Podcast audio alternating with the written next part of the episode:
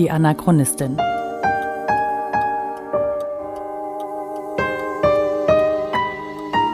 Ein Podcast über die Lebensgeschichte des Widerstandskämpfers Theo Hespers und seiner Nachfahren. Folge 18. Eindhoven. Eine schicksalhafte Begegnung.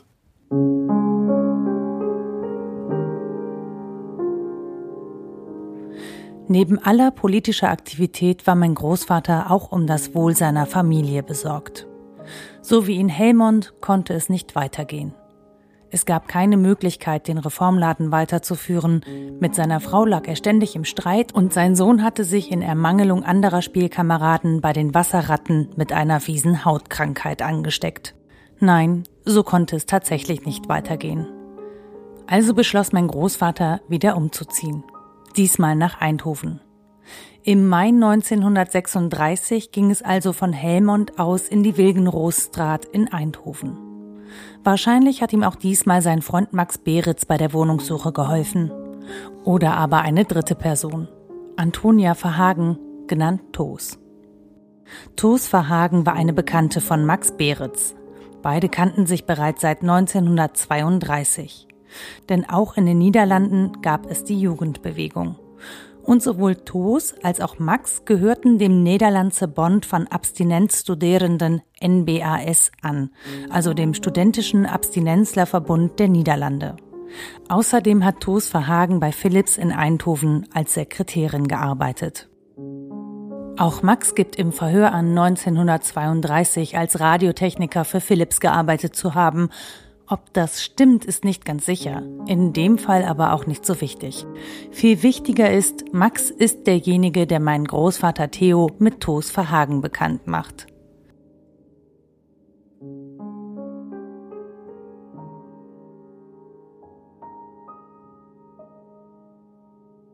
Toos ist damals schon eine ziemlich ungewöhnliche junge Frau. Sie ist Anfang 30, spricht fließend Niederländisch und Französisch, auch ein ganz passables Englisch. Sie hat eine Ausbildung als Sekretärin und als Gymnastiklehrerin. Mein Vater erzählt immer mit offenem Mund, welche Verrenkungen Toos bei den gemeinsamen Ausflügen präsentierte. Ich nehme daher an, dass sie auch so etwas wie Yoga praktiziert hat. Bei ihrer Ausbildung in der Schweiz hat sie außerdem Naturheilverfahren kennengelernt. Und irgendwie drängt sich mir schon wieder eine Parallele zur heutigen Zeit auf. Denn auch in meinem Freundeskreis befinden sich einige, die ihre Bürojobs an den Nagel gehängt haben, um eine Ausbildung zum Yogalehrer zu machen oder sich mit Yoga zumindest ein zweites Standbein aufzubauen. Manchmal ist das schon ein wenig seltsam, wie sich die Fäden an der Stelle zusammenspinnen. Aber zurück zu Toast.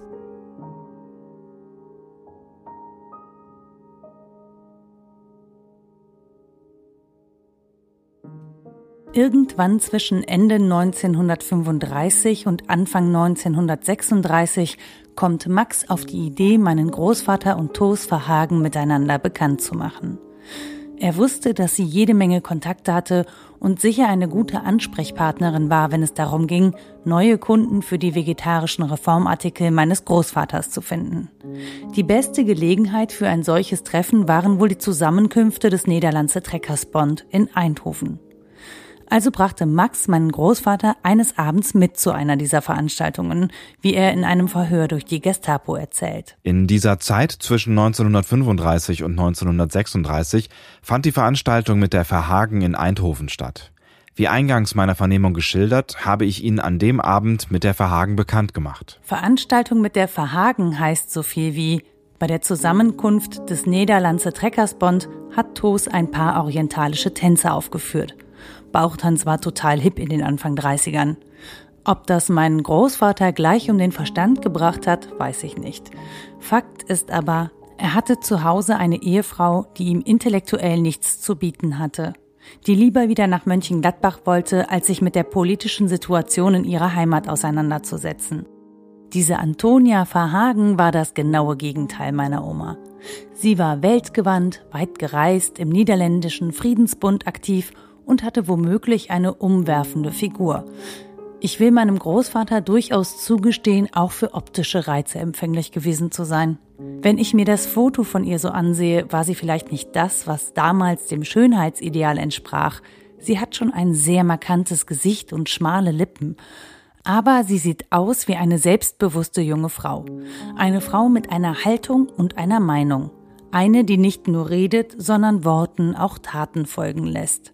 Ich gebe zu, dass ich an dieser Stelle natürlich ein bisschen Vorwissen habe, aber das, was ich von ihr weiß, passt gut zu dem, was ich auf dem Foto sehe. Um das Kind beim Namen zu nennen, mein Großvater verliebt sich in diese charismatische Niederländerin und sie sich in ihn. Wie schnell oder langsam diese Liaison gewachsen ist, kann ich nicht sagen. Aber die beiden waren sich sehr nah. Das Ganze ging allerdings weit über ein Liebesverhältnis hinaus. Toos wird im Verlauf der Geschichte eine ziemlich wichtige Rolle spielen.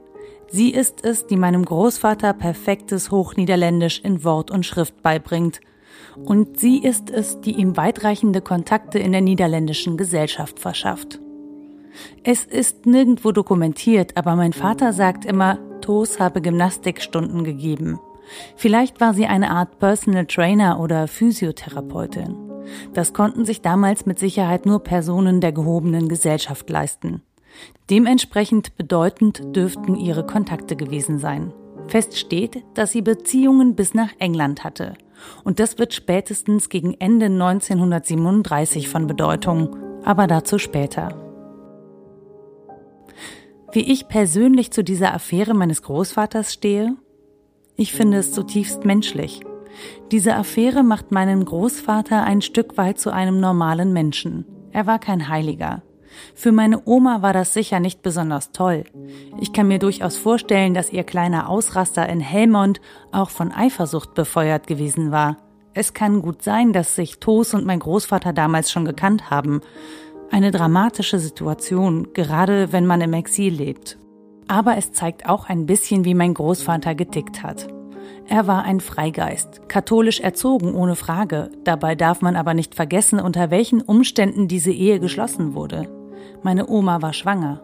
Die beiden sind bei einem Zeltlager übereinander hergefallen und ups, schon was passiert.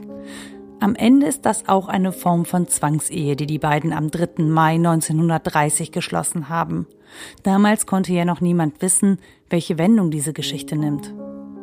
Aber am Ende bin ich vor allem fasziniert. Fasziniert davon, was einem im Leben so alles passieren kann, wie unerwartet sich die Dinge plötzlich entwickeln können. Da will ein guter Freund dir neue Geschäftskontakte vermitteln und schon befindest du dich in einer Liebesgeschichte. Ich bin relativ sicher, dass auch mein Großvater damals mit einigem gerechnet hat, aber sicher nicht damit. Und dann ist diese Affäre auch noch enorm wichtig für deine politischen Aktivitäten. Wir sitzen jetzt hier im Jahr 2015 und wissen schon, wie die Geschichte ausgeht. Dass mein Großvater das nicht überlebt.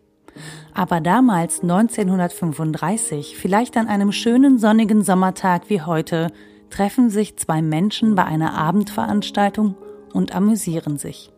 Und sie ahnen vielleicht nicht mal im Ansatz, dass diese Begegnung später durchaus als schicksalhaft bezeichnet werden kann.